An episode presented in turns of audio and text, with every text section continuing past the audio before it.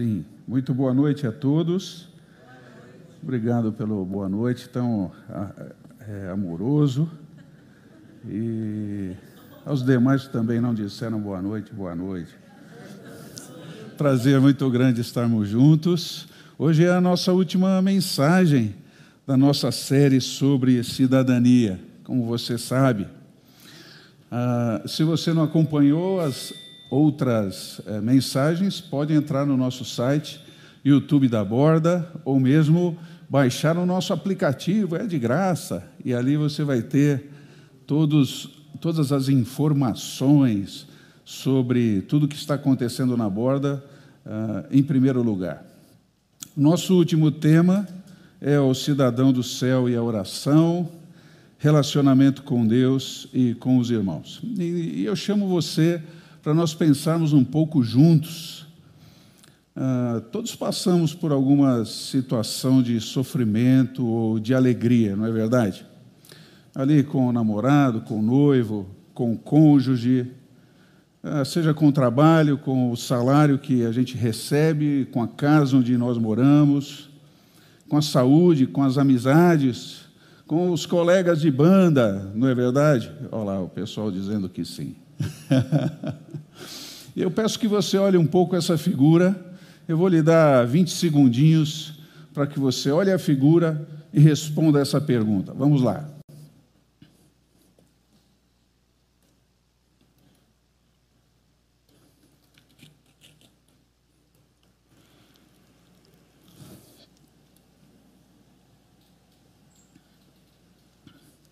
Com a sua atitude, a primeira atitude, quando você está sofrendo ou está alegre.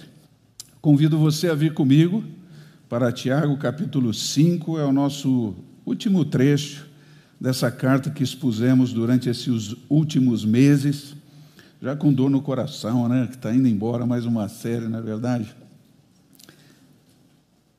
Tiago 5, de 13 a 20. Diz assim: Algum de vocês está passando por dificuldade? Bom, então ore. Alguém está feliz? Cante louvores. Alguém está doente? Chame os presbíteros da igreja para que venham e orem sobre ele e o unjam com óleo em nome do Senhor. Essa oração de fé curará o enfermo e o Senhor o restabelecerá. E se cometeu algum pecado, será perdoado. Portanto, Confessem seus pecados uns aos outros e orem uns pelos outros para serem curados. A oração de um justo tem grande poder e produz grandes resultados. Um humano como nós, e no entanto, quando orou insistentemente para que não caísse chuva, não choveu durante três anos e meio. Então ele orou outra vez e o céu enviou chuva e a terra começou a produzir suas colheitas. Então, meus irmãos, se algum de vocês se desviar da verdade e for trazido de volta, saibam que quem trouxer o pecador de volta de seu desvio, o salvará da morte e trará perdão para muitos pecados. Você verá nesse texto que a oração é um abrigo relacional para o cristão. E o texto vai indicar, de maneira prática, dois relacionamentos do cristão alcançados por esse abrigo da oração, que é o foco pessoal, o seu relacionamento com Deus, e o foco comunitário, o seu relacionamento com os irmãos. Você verá também que o nosso texto apresenta cinco imperativos que nos levam aqui a ações que vão expressar a vontade de Deus nesses dois focos, pessoal e comunitário. Lembrando que imperativo é aquela ordem que precisa ser reconhecida, refletida e principalmente obedecida.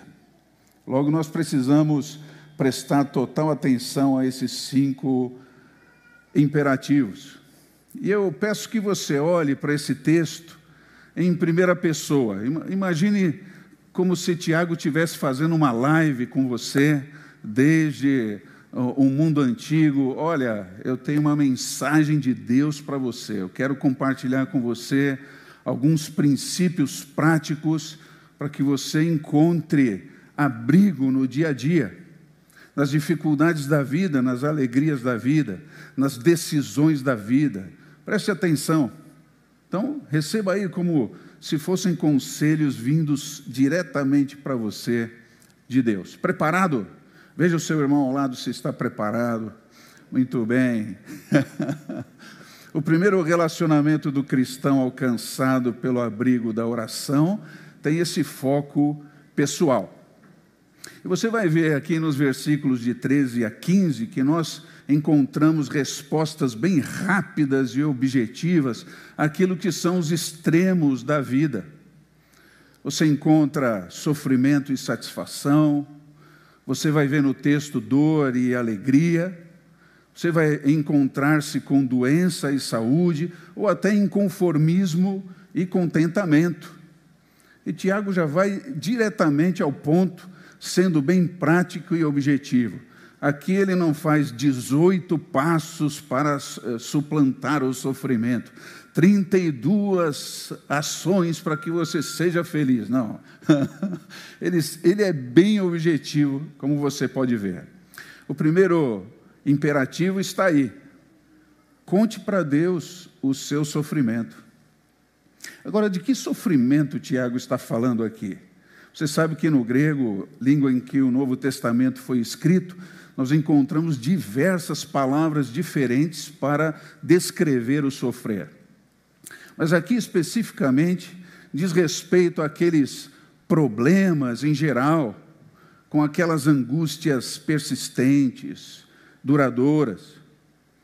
Quando nós nos sentimos infelizes, aquilo que nos traz sobrecarga espiritual e emocional, quando você se sente pressionado uh, por suportar o mal que está presente ao seu redor, dia após dia, e o cansaço que isso gera.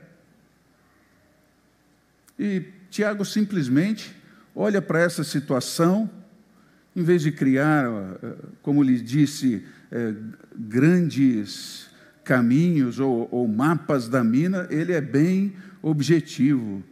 E a solução para tratar disso vem de um verbo grego que é o mais comum do Novo Testamento para orar. Veja que Tiago poderia utilizar palavras mais incisivas, já que ele está falando de sofrimento. Ah, se você está sofrendo, rogue a Deus. Ele não faz isso. Clame por ajuda, também não. Suplique de todo o coração, ah, não. Tiago é, vai direto ao assunto, dizendo: você está sofrendo, simplesmente ore, como você faz todos os dias. Mas também, queridos, você sabe que o sofrer é algo natural na vida do discípulo de Cristo, e Tiago sabia disso.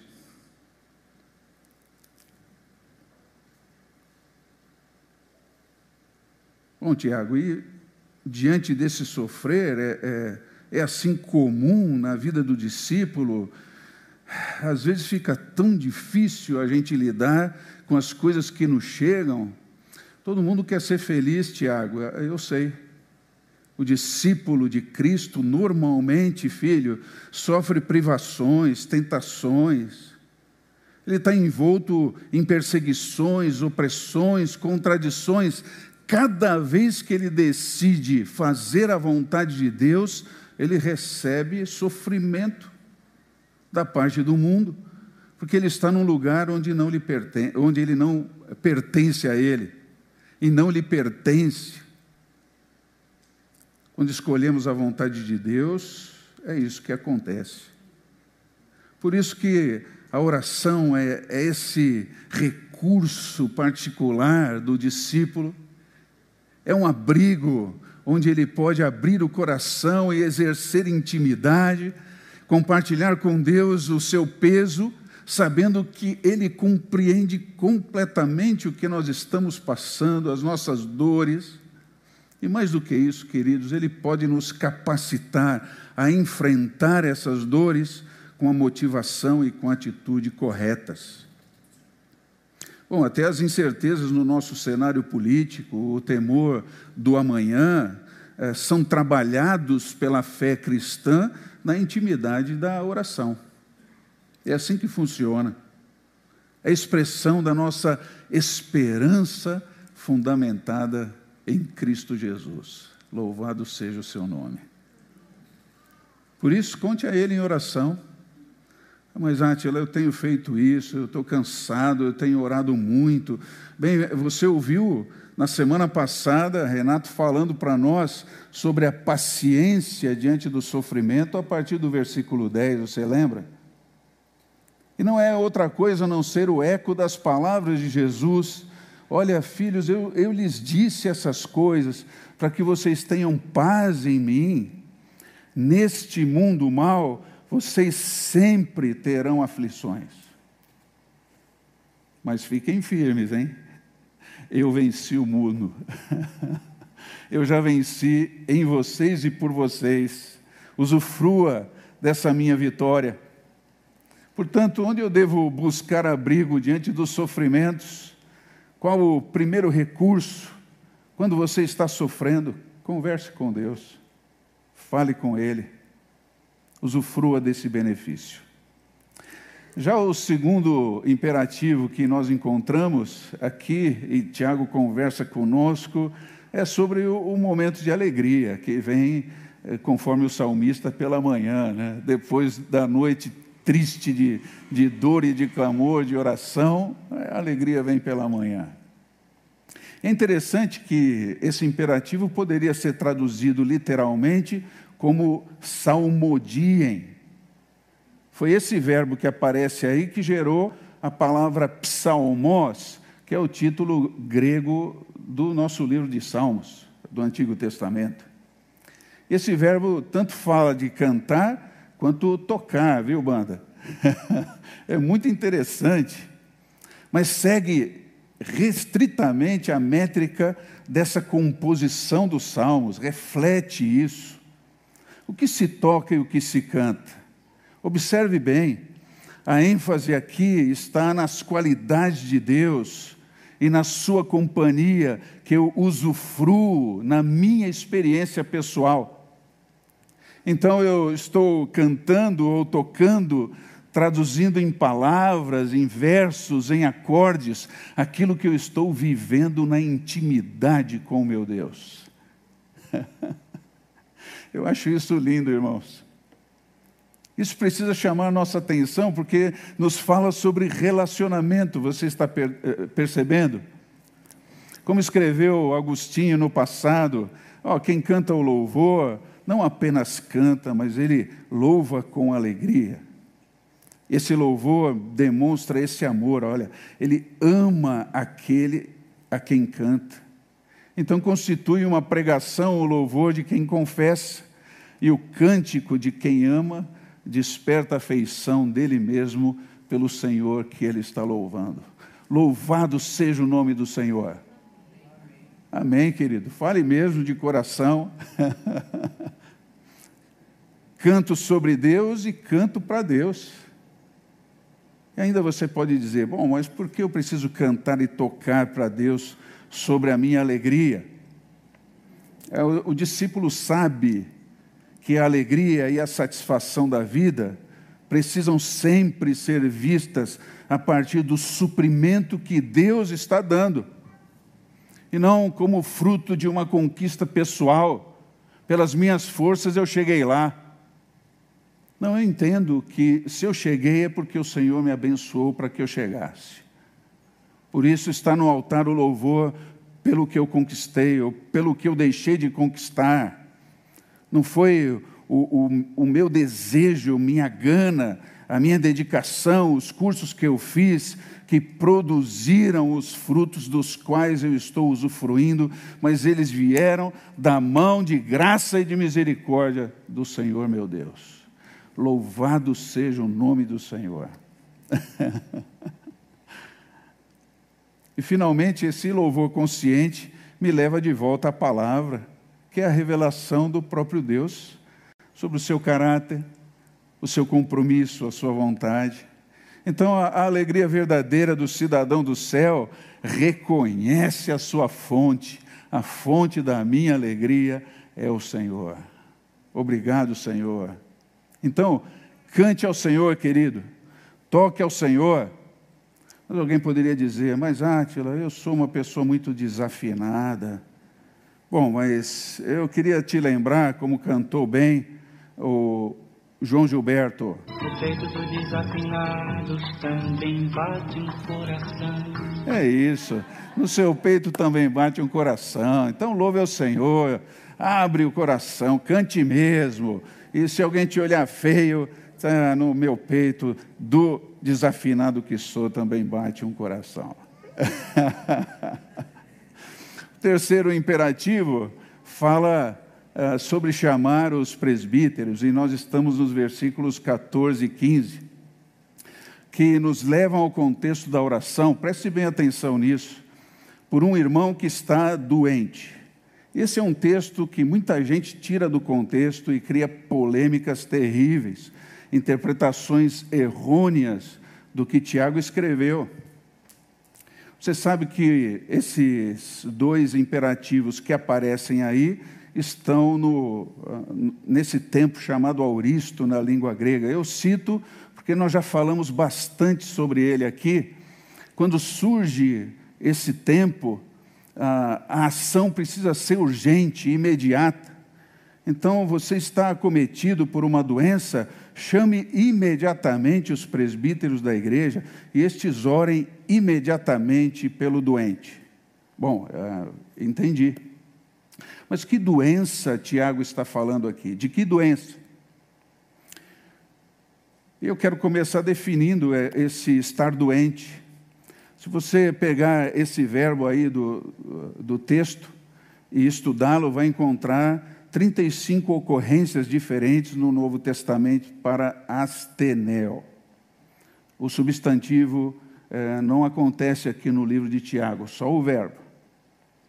E nós verificamos, tanto nos evangelhos como em Atos, por exemplo, que esse doente do qual ele está falando é alguém que não consegue mais se locomover sozinho está acometido de uma doença grave que pode levá-lo à morte. E é essa abordagem de Tiago aqui.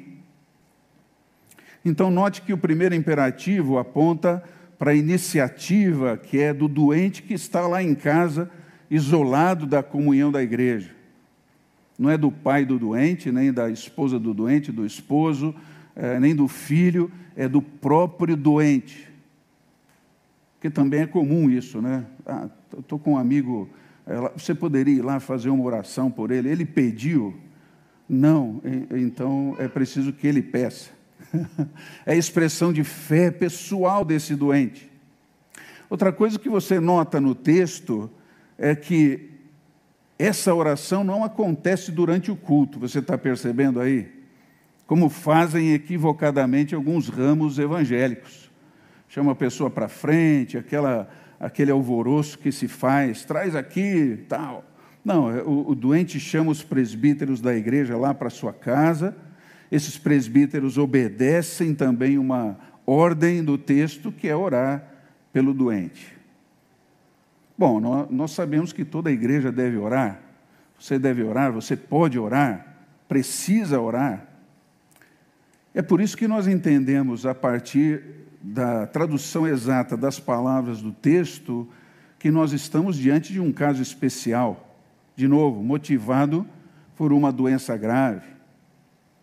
Então, a, a convocação feita pelo doente reconhece a necessidade de receber ajuda, mas mais do que ajuda, é também consolo, é orientação por meio desses irmãos mais experientes na fé e na palavra, postos por Deus na liderança da igreja.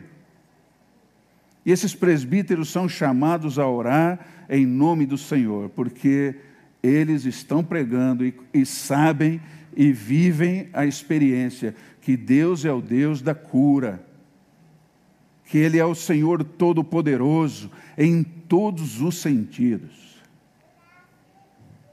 Bom, depois disso, meus irmãos, o texto fica aberto e um pouco impreciso nas suas informações. Eu, eu vou só falar de maneira genérica. Alguns têm tentado chegar ao, ao finalmente do texto, mas eu vou compartilhar ideias e você analisa em casa e decide o que acha que é o que Tiago está falando. Eu não vou me atrever a dizer, ele disse isso, ele falou e tal. Eu só vou lhe dar informações. Primeiro, nós não sabemos se a doença foi ocasionada aqui por pecados encobertos desse doente. Pode haver essa possibilidade, se você olhar o verso 15, ele diz: se houver cometido pecados, diversos pecados, está no plural. E nós começamos a recordar no Novo Testamento e lembrar que a convivência pacífica do discípulo com os pecados, uma prática ou diversas práticas de pecados, pode fazê-lo adoecer. Leva o discípulo de Jesus à doença e até à morte física. Como nós vemos em textos como 1 Coríntios 11, nesse contexto da ceia, você precisa se examinar a si mesmo e porque quem come e bebe do pão, do cálice, sem ter consciência do que está fazendo, da sua identidade nova em Cristo, come e bebe sua própria condenação. E aí Paulo escreve: por isso que há entre vocês muita gente fraca, doente e pessoas que já morreram por causa disso. Bom, eu não, não me atrevo a dizer quem foi que viveu ou morreu, mas eu concordo que é isso que o texto bíblico diz claramente. Mas não sei se é isso que levou o doente a ficar doente. Também nós não podemos ser precisos sobre essa questão da unção com óleo que acompanha a oração. Nós sabemos que ela tinha no Novo Testamento aplicação medicinal, como você vê nesse texto de Lucas, texto conhecidíssimo, né?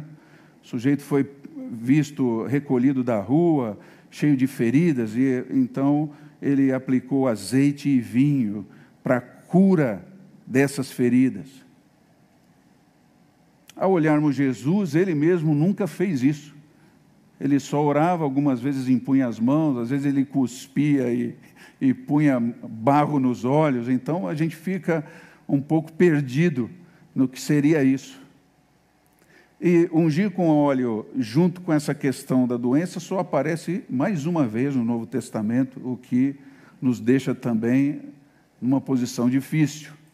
Embora o óleo seja mais usado, em, numa maioria de vezes citado como um sinal medicinal. Mas não é só isso. Se você olhar outros textos, vai perceber que o o óleo na cabeça também é sinal de conforto para o corpo e alegria. Como você encontra em Mateus. Olha, quando você jejuar, não fique mostrando para as pessoas aí que você está triste, né? Ah, vamos tomar um café. Não posso, estou jejuando. Não faça isso, não. Puxa, como você está abatido. É, eu estou entregando o jejum ao Senhor. Não, ao jejuar, ponha óleo sobre a cabeça, lave o rosto, alegria. Vamos lá, irmão. Porque o jejum é feito em secreto. Você percebe, o óleo remoça a pessoa. Também era uma demonstração de apreço no Novo Testamento, como em Lucas 7,46, Jesus reclamando com quem o recebeu na casa, oh, você está condenando a mulher que está perfumando os meus pés, mas você nem ungiu a minha cabeça com óleo quando eu cheguei. Então era uma demonstração de apreço. Uma outra aplicação simbólica vem de consagração lá no Antigo Testamento, que não acontece no Novo, mas é uma possibilidade.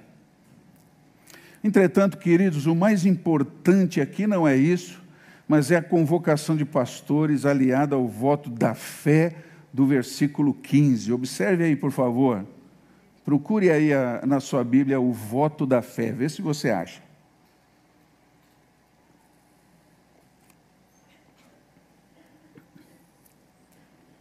E Átila, na, na minha Bíblia não tem o voto da fé. É, é, a maioria das traduções optou por oração da fé. Mas literalmente a palavra grega que aparece aqui está ligada a fazer um voto de fé, que é, é essa parte, essa frasezinha que aparece no texto original. Eu sei que a tradução foi feita por oração pelos tradutores da Bíblia em português, para tentar fazer o texto ser melhor compreendido. Mas literalmente aqui é o voto que vem da fé. E por uma simples coerência do estudo da Bíblia, em especial do Novo Testamento, você vai perceber que a fé é de responsabilidade particular e é exercida numa prática individual. Assim, os presbíteros oram e o doente é que faz o seu voto de fé diante de Deus, porque não há alguém, fora Jesus, que possa ser mediador entre Deus e os homens. Não tem ninguém que represente você diante de Deus. Isso já Hebreus nos explicou o véu que separava rasgou-se de alto a baixo, e agora a gente tem intrepidez para entrar na presença de Deus, Santo dos Santos, eu e Ele, olho no olho, sem precisar de que alguém me conduza até lá. Se a doença for oriunda de pecado, também sabemos que é o doente que deve pedir perdão dos seus próprios pecados diante de Deus e não os presbíteros porque também ninguém pode pedir absolvição de pecados por outra pessoa, pelo menos não na Bíblia. Agora, se for um voto de confiança no Senhor para a cura, é o doente que deve comprometer-se com ele e não os presbíteros. Como nós vemos por aí eh, na internet, na TV, não importa se você tem fé ou não, eu vou ter fé por você. É, isso não é bíblico, viu, querido? então, o mais coerente é que o, o doente que pediu a visita dos presbíteros, que recebeu a oração deles em nome do Senhor, recebeu orientação, consolo pela fé, também é ele que faz o voto diante de Deus pela fé. E é incrível, o texto eh, mostra com clareza, e é o Senhor que pode curar o doente acamado, agora, nesse instante, mesmo contra qualquer grave diagnóstico da medicina, se ele crer, pode ser curado. Por isso, queridos, sempre que oramos, temos essa expectativa, porque conhecemos o Deus que servimos. Louvado seja o seu nome. E esses presbíteros que vão lá, e nós já fizemos isso aqui na borda, vamos com essa confiança. O Senhor pode, dentro da sua graça maravilhosa, dentro do seu plano, operar uma cura divina agora, transformar essa doença em saúde e o doente levantar-se da sua cama imediatamente. Eu creio, Senhor, nós cremos. Mas você percebe no texto que quem tem que crer é o irmão que está doente. Não sou eu que estou fazendo a oração por ele. Ah, mas eu não sinto que eu tenho fé. Ô oh, irmão, bem-vindo ao Novo Testamento. Fé não é sentimento, é uma decisão. É onde você deposita a sua confiança, onde você decide: eu vou viver atrelado a essa pessoa, a Cristo e a partir daí você desenvolve a sua vida. Jesus mesmo disse: não importa o tamanho da sua fé, meu caro, é onde você a coloca que faz a diferença. e a minha fé está nas mãos do Senhor. Como está a sua fé? Pergunte a pessoa ao seu lado aí. Chacoalhe o irmão se ele estiver dormindo. Irmão, onde está a sua fé, por favor?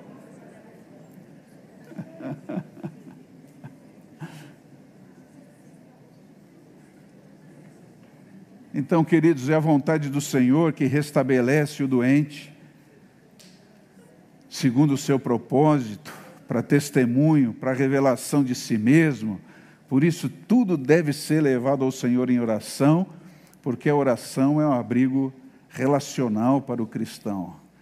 é em Deus que eu me abrigo, é, é no Senhor que eu conto o meu sofrer, é para Ele que eu canto as minhas alegrias, é para Ele que falo da, das doenças da minha alma, a doença do meu corpo, é a Ele que eu devo toda a honra e toda a glória. Bom, já o segundo relacionamento do cristão, alcançado aí pelo abrigo da oração, queridos, destaca esse foco agora comunitário e também apresenta dois imperativos para nós cumprirmos, que é o confessar e o cuidar. O imperativo de número 4 é confessar seus pecados aos irmãos. Hum. E se você olhar para comparando os textos gregos que estão à nossa disposição, vai perceber que a maioria dos manuscritos se utiliza dessa palavra para descrever pecado. Que como oração, também no Novo Testamento nós temos diversas palavras para eh, traduzidas como pecado. Cada uma diz respeito a uma coisa diferente, a um foco diferente, a uma amplitude maior ou menor. Essa palavra que Tiago usou especificamente aqui significa literalmente alguém que tropeçou e, e caiu, alguém que tombou aqui no caminho da fé. E esse tropeço pode ser diretamente contra Deus ou contra uma outra pessoa. Por isso você olha aí no texto a aplicação do uns aos outros, que é uma ação natural na convivência da igreja de Jesus. Porque uma consciência que nós temos como discípulos é que ninguém que está na igreja de Cristo, apesar de ser redimido, conseguiu se livrar de todos os seus pecados. Você pode olhar aí as pessoas que estão ao seu redor, ver se você encontra alguém sem pecado essa noite. É, não fique olhando para mim, eu fico constrangido. É, é, pastor não peca.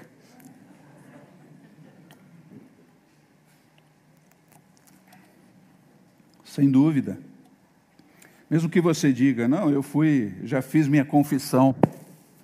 É, não demora muito tempo, você está caindo de novo. Isso é natural.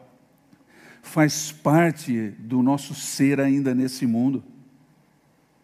Por isso que a confissão uns aos outros faz parte desse relacionamento, que todos sabem, não tem ninguém perfeito. Se eu abrir o coração com o irmão dizendo, sabe, eu estou com uma falha, eu estou tropeçando numa área da vida, ele vai te receber, não com orgulho, mas com alguém que está também passando por dificuldades.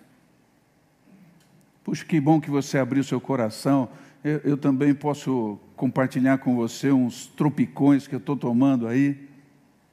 E aí então um começa a orar pelo outro. Por isso a confissão é exercício de cuidado pessoal e de atenção mútua dentro da igreja de Jesus. Isso acontece, queridos, à medida que eu mostro a minha seriedade em seguir esse caminho do Senhor. Bom, a, a errar a vontade de Deus é muito ruim, é verdade. Mas a igreja, nos seus relacionamentos, é uma comunidade terapêutica, como você tem ouvido. É nessas relações que nós somos curados, quando abrimos a boca e compartilhamos o que queremos esconder. Não é o irmão que perdoa pecados, mas você entende o poder dessa confissão. É hora que você fala para ele: Olha, eu não estou conseguindo engolir isso, ou não estou conseguindo vencer isso, ore por mim. Automaticamente você abre um espaço relacional de abrigo para você mesmo, porque aquele irmão vai estar intercedendo por você. Eu não me esqueço do meu saudoso pai, Carlos Oswaldo. Jesus manda um abraço para ele aí.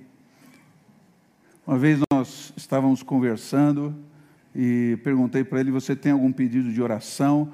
Ele disse assim para mim: Ore, por favor, pelos meus olhos.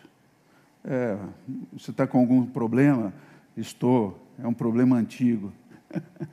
Está cheio de moças novas ao meu redor e eu preciso ter um olhar santo para elas. Ô oh, irmãos, ah, era um ícone, pedindo oração e confessando a sua dificuldade em lidar com isso naquele momento. Eu me senti tão responsável por ele, irmãos. Foi um negócio incrível, sabe? Deixa eu orar agora, paizão.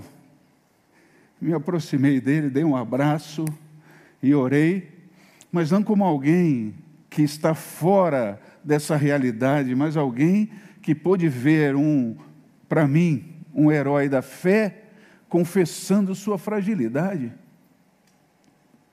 Um exemplo de vida cristã para mim. Que nesse mundo da internet, da TV, todos são super-homens, sobre-humanos. Gente que sozinha dá conta da sua vida cristã. Você não vê gente humilde, humana, falando, irmãos, Orem por mim, eu estou passando por um processo de depressão. Que isso, pastor? Não fala isso. Afinal, você é o exemplo do rebanho. Não, eu quero ser o exemplo segundo a palavra de Deus. E que gostoso um irmão perceber que eu não estou bem, chegar para mim e dizer: Átila, posso fazer uma oração por você? Por quê? Sinto que você não está bem, é verdade. E quando eu abro meu coração e e busco esse abrigo relacional que meu irmão está me ofertando, eu sou abençoado, queridos. Eu já entendi, eu não preciso mais ficar vestindo uma roupa de supercrente. Não preciso mais ser o que eu não consigo ser. Só quero ser aquilo que Cristo quer que eu seja e no encontro com meu irmão, numa confissão simples, objetiva, em que eu abro mão do meu valor pessoal, o que o meu irmão vai achar de mim, porque somos todos pecadores, encontro o abrigo relacional na oração. Porque o Evangelho, queridos, não é para os que se consideram perfeitos, foi o Mestre que falou isso. Eu vim para os doentes. Por isso a confissão e a oração mútuas curam os relacionamentos na igreja.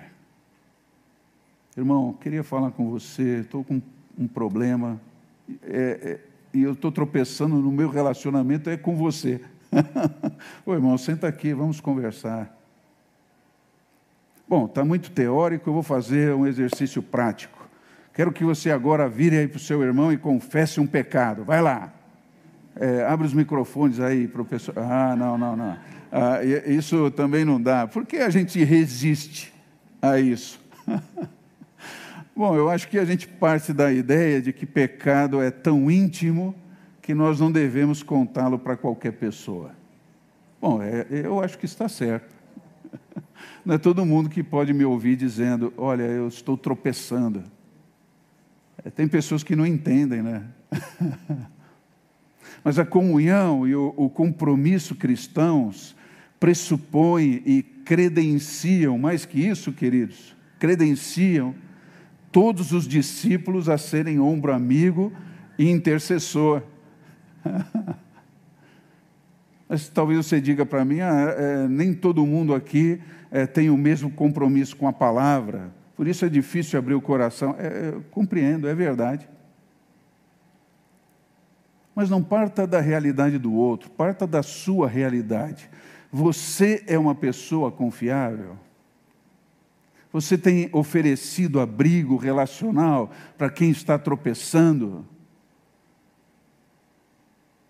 Não numa ostentação, num marketing pessoal. Ah, eu não me lembro da última vez que eu, que eu pequei. Puxa vida, hein? Por que você não foi arrebatado ainda? Eu tenho uma missão aqui. não, não, não, não por isso, querido. Nós todos lutamos e queremos vencer, mas é na força do Espírito Santo que nós vamos fazer isso. Então eu preciso ser o confiável, a ponto de ouvir, de ter condições de aconselhar a outra pessoa na palavra de Deus, a interceder pelo meu irmão, a minha irmã, lá no, no segredo do, do que ele está ou do que ela está compartilhando, é ali. Eu não, não chego em casa e falo para Alice, ah, o irmão fulano compartilhou um tropeço, vamos orar. Não, ele compartilhou comigo. É aqui nessa intimidade que isso vai ficar. Entende? E eu mesmo já sofri muito por abrir o coração com pessoas que não foram confiáveis. Mas eu creio na palavra, irmãos, de verdade.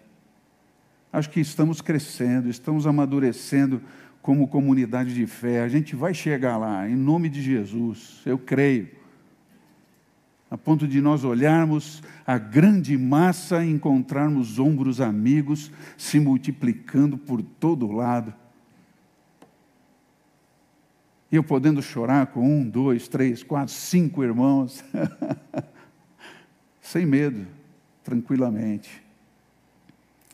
E o último imperativo que quero compartilhar do texto é, vem do cuidado com seu irmão, versículo 16. Ore por seus irmãos. E tem um mito dentro da igreja, apesar do que é, Tiago recomendou nessa situação específica de um pecado ou, ou de uma doença gravíssima, nós temos essa ideia. Ah, eu vou pedir oração, eu posso orar por você? Não, eu gostaria que o pastor Fulano orasse por mim. Porque parece que até alguém do, ali da comunicação estava é, brincando comigo antes de começar o programa, né, a celebração oh, está dando tudo errado aqui, você que tem um contato mais próximo com Deus, poderia orar por nós, né? Mas foi no, no campo da piada, eu entendi. Deixa comigo. Ah, estendi a mão, apagou tudo, irmãos. é, eu não estou muito forte hoje. É. Não, não. É, é, todos devem orar. E talvez você derive a sua relação com o abrigo da oração a partir da sua vida relativa em relação à palavra. Você sabe que não está se comprometendo com Deus como deveria, por isso você alia essa falta de compromisso à falta de poder da oração.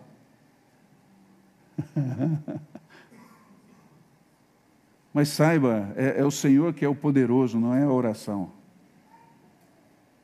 E Tiago explica isso para a gente de uma forma tão clara. Ele diz: Olha, não pensa que a sua oração não faz diferença, ela faz diferença sim. E no meio do povo, todos podem fazer diferença se estiverem nessa mesma dimensão relacional que o Novo Testamento lhes explica. Mas, ô Tiago, eu não estou convencido. Deixa eu te dar um exemplo. Lembra de Elias, aquele, o profeta? Ele orou orando, literalmente assim que está no texto ali. Orou insistentemente. Mas ele orou segundo a vontade de Deus e o céu se fechou. Mas o mais interessante é que ele destaca no texto, observe o verso 16. Elias era humano, sujeito aos mesmos sentimentos que nós. Isso para mim é um resgate, irmãos é uma bênção, é um bálsamo nessa noite. Porque muitas vezes eu venho para a borda sem querer estar aqui. Eu quero chegar depois que começou e ir embora antes de terminar. Eu estou falando sério. Não está gravando, né, irmãos? Obrigado. Não quero encontrar ninguém. Às vezes chega a pessoa e diz: ah, podemos conversar para a gente orar. E eu não me sinto. Bom, eu não preciso sentir, né? Eu só preciso fazer. É isso que Elias me ensina. Um homem humano, humano, sujeito aos mesmos sentimentos, só que ele deu o passo da oração para a pessoa certa. e o fez segundo a vontade de Deus. Então basta ser discípulo, ter a sua vida aí confessada, pautada pela palavra, você ora e crê que o Senhor pode fazer algo especial na vida de, é, pela qual você está orando. O Espírito Santo hoje procura pessoas que querem ser canais, instrumentos da graça de Deus na vida de outras pessoas. Senhor, eu quero ser. Não me sinto em condições. Ah, tudo bem, filho, eu, eu dou um pouco mais de, de gás aí em você. Mas de forma alguma eu vou recusar orar por alguém porque eu não estou me sentindo bem. Então, ore por seus irmãos, se disponha. E quando eu me sinto assim, tão pressionado, mal, Oh Deus, eu quero ver todo mundo e não ver ninguém, mas se o Senhor quiser que eu me aproxime e abençoe pessoas, eu desejo. Traz as pessoas para mim e sempre acontece. E que bom que Deus faça isso, não é? me sinto amado, me sinto querido, não mais do que a vocês todos mas eu vejo que Deus, apesar da minha insistência no erro, Ele quer me abençoar e abençoar pessoas a partir daquilo que eu posso compartilhar amor e graça do Senhor. E no versículo 19, então, ele dá um passo a mais, trabalhando com a ideia do cuidado. E ele fala de uma condição aqui tida como provável. É possível que uma pessoa da comunidade de fé se deixe enganar por sentimentos, por ideias e acabe se desviando da vontade de Deus. Essa é a tradução literal do texto no original. É alguém passivamente se deixando enganar. E aquele engano, seja sentimentos ou ideias pessoais ou de outros, a leva para um desvio da vontade de Deus. E esse termo está associado diretamente ao abandono da palavra da verdade, como o Tiago já falou aqui durante o livro. Quando você enxerga alguém, querido, que está se desviando do padrão da vontade de Deus, e Tiago já descreveu isso para nós, alguns sinais que você pode ver na vida das pessoas. Por exemplo, capítulo 3 e verso 14 ele diz: ah, se você perceber alguém com um coração invejoso e amargurado, é alguém que está se desviando da vontade de Deus. Busque essa pessoa. Ou então você está percebendo em alguém um sentimento que está dividindo as pessoas da igreja, criando partidos dentro da igreja, é, ore por essa pessoa, procure, chame essa pessoa à palavra, de volta ao, ao caminho do Senhor. Agora, isso precisa vir de um interesse pela vida do outro. Você entende isso, querido? Eu preciso me interessar pela pessoa. Agora, nesses anos todos de ministério, já aconselhei muitas pessoas que não queriam fazer a vontade de Deus. Aí não cabe a, a, a você fazer mais nada. Mas de repente aquela pessoa está afim mesmo, ela quer. E todos nós, como igreja de Jesus, precisamos ser esse fator de busca do outro que está fora do caminho, que está no erro, que está se deixando enganar, em direção a Ele, falar-lhe da palavra. Infelizmente, né, a gente já tem chorado é, por diversas pessoas que, num aconselhamento, dizem literalmente: Não, eu sei qual é a vontade de Deus, mas eu não vou fazer. Eu não sinto que devo, eu, é, sabe, é, na hora certa eu irei. Ô oh, irmão, se liga. A gente ora para que Deus toque e possa trazer essa pessoa de volta. Mas alguns, ouvindo a palavra, dizem: Nós queremos seguir, queremos obedecer à vontade de Deus. E aí o texto termina dizendo: Olha, essa ação de ajuda para o próximo que retorna pode até mesmo cobrir uma multidão de pecados, que é algo que a gente já viu também em 1 de Pedro 4,8. Mas veja que a motivação de buscar o cobrir multidão de pecados é o amor relacional. É isso que me motiva. Então, talvez você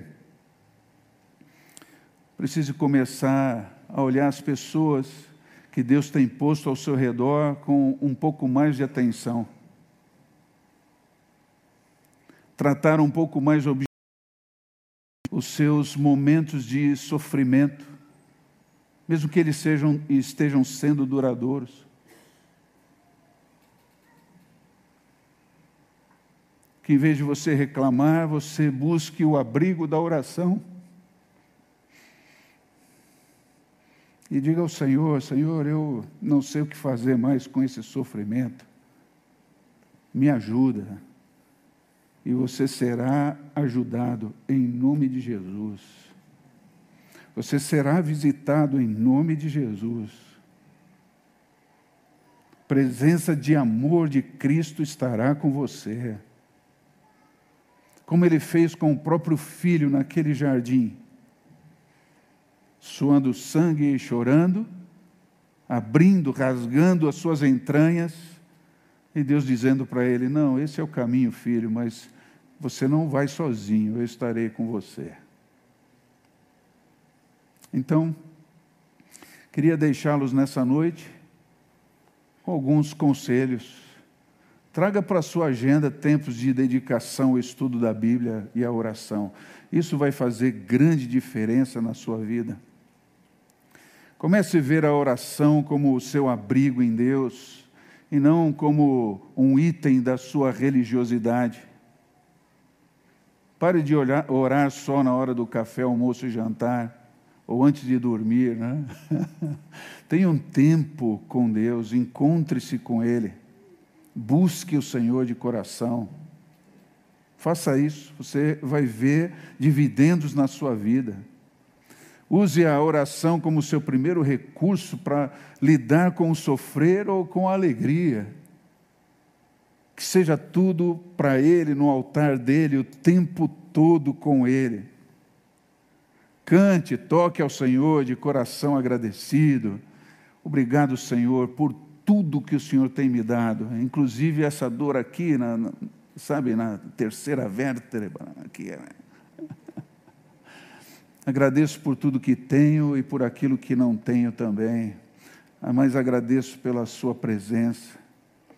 E pense e viva essa comunidade de fé, procurando pessoas firmes na palavra com, alguém, com as quais você possa falar dos seus tropeços. Aqui você não precisa fingir que não é pecador, eu sei que você é. E olhando para mim, você sabe que eu também sou. E eu preciso de apoio dos irmãos para que eu continue andando. Sozinho eu não consigo, preciso de você. Olha assim. Talvez alguém fora daquele seu círculo menor de amizade precisa ser ministrado e você está ali só olhando para as mesmas pessoas. Saia um pouco do casulo. Deixe que o Senhor te movimente no meio do povo, que o Espírito te leve para cá e para lá. Ore, posso orar com você, irmão, com você? Você vai começar a testemunhar e viver os milagres do Senhor. Esse é o meu desejo de todo o coração, que você encontre na oração esse abrigo relacional que Deus tem oferecido para você. O Senhor, como é bom estarmos na Sua presença o tempo todo, não só nesse lugar. Obrigado porque o Senhor vai para casa com a gente, obrigado porque o Senhor nos vê profundamente. E apesar de tudo isso, o Senhor nos ama. Obrigado por Sua paciência. Eu, Peço perdão porque às vezes acalento lá dentro do meu ser amarguras, tristezas, coisas que eu devia descartar. Mas entendendo a Sua palavra, eu me comprometo a, em oração, fazer diferente. Que nós sejamos uma comunidade de fé madura, ao, a ponto de vivermos essa realidade. Realiza os teus milagres aqui, ó Senhor, no meio do seu povo, curando, fazendo a alegria ser transbordante, o consolo, a, a força do Senhor para aqueles que estão sofrendo diuturnamente. Que todos possam encontrar esse abrigo relacional em nome de Jesus. Amém.